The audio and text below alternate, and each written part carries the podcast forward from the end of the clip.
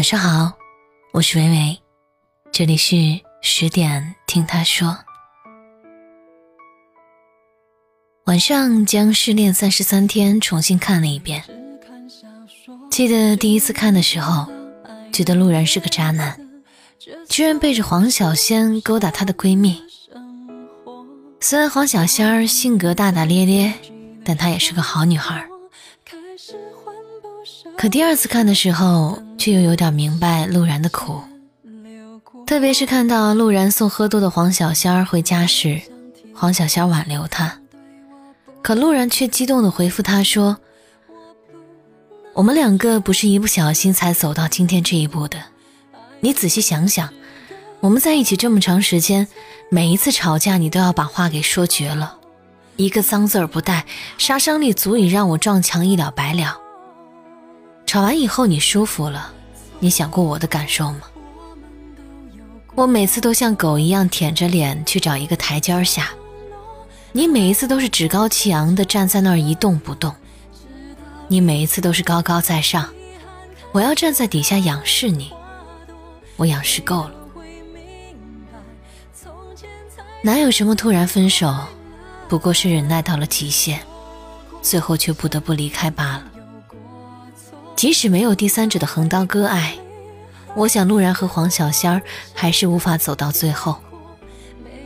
因为相恋的这几年里，陆然一直都在忍受着黄小仙儿自私和说话尖酸刻薄。当他遇到比黄小仙儿温柔一百倍的女孩的时候，这条导火线自然而然会被点燃。在一段爱情当中，从来都没有谁必须低声下气。谁必须趾高气扬的道理？你高我低，只会让一个人不断的攒着失望。终有一天，这份蓄谋已久的失望成了绝望，分手变成了顺水推舟的结果。在后台，我经常会收到不同听众的问题：为什么他会一点预兆都没有突然说分手？为什么他总是对我不理不睬？为什么我明明觉得他并不爱我，但却又不跟我说分手？答案其实每个人心中都是心知肚明的，他不过是不够爱你。而许多的分手就没有突然这两个字，而是蓄谋已久的积累，大多都是这三个方面。失望攒够了，也就下定决心分手。就像在《失恋三十三天》里的陆然一般，他一开始的确很喜欢黄小仙儿，但相处了几年，却一直被对方的自尊压得抬不起头来。而自尊恰好也是每个男人花尽心思守护的东西。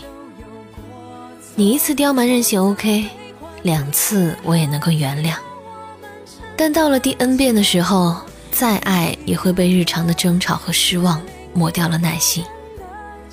不管是男人还是女人，在爱情中作一定要保持一个度，在满足自己的欲望和所需的时候，也应该多体谅另一半的感受。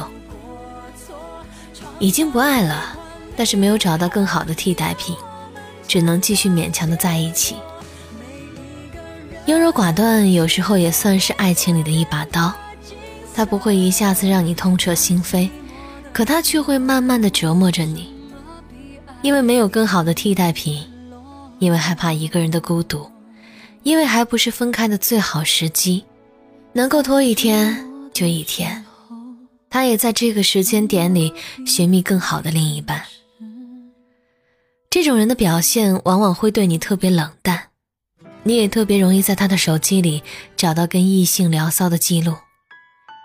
他不再对你体贴，不会对你嘘寒问暖。甚至一整天都不给你发一条微信。这时候，你已经被他从正式放到了备胎的位置。还有一种害怕被附上渣的称号，用冷暴力让他说分手。曾经有位朋友就是这样，刚开始在一起的时候疯狂的秀恩爱，想分开的时候又害怕被说成渣男，不断的用冷暴力让女孩先说分手。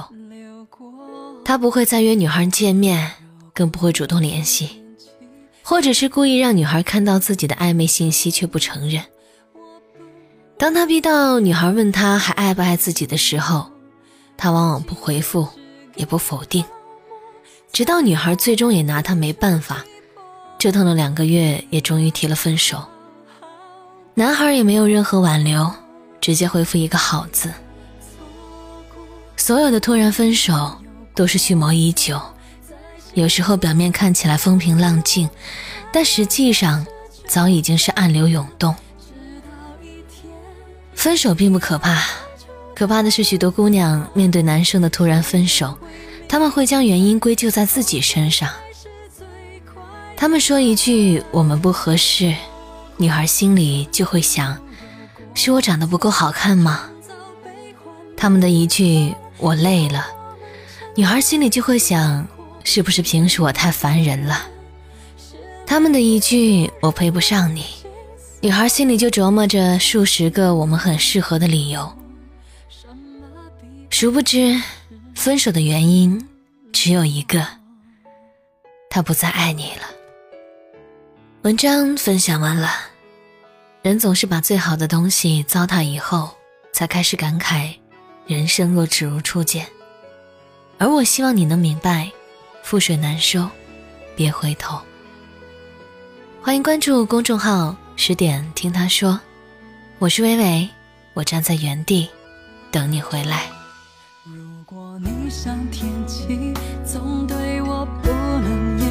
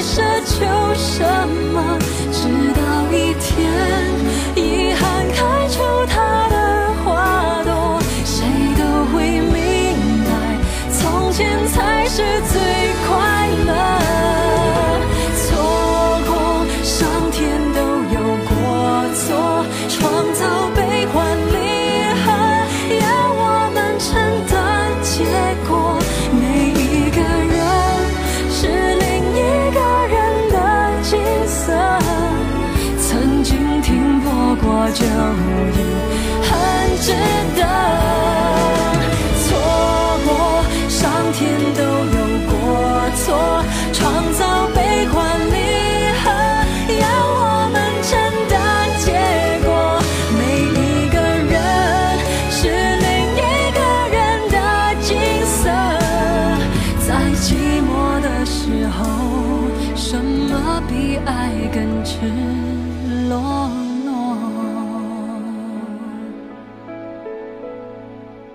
在寂寞的时候，什么比爱更赤？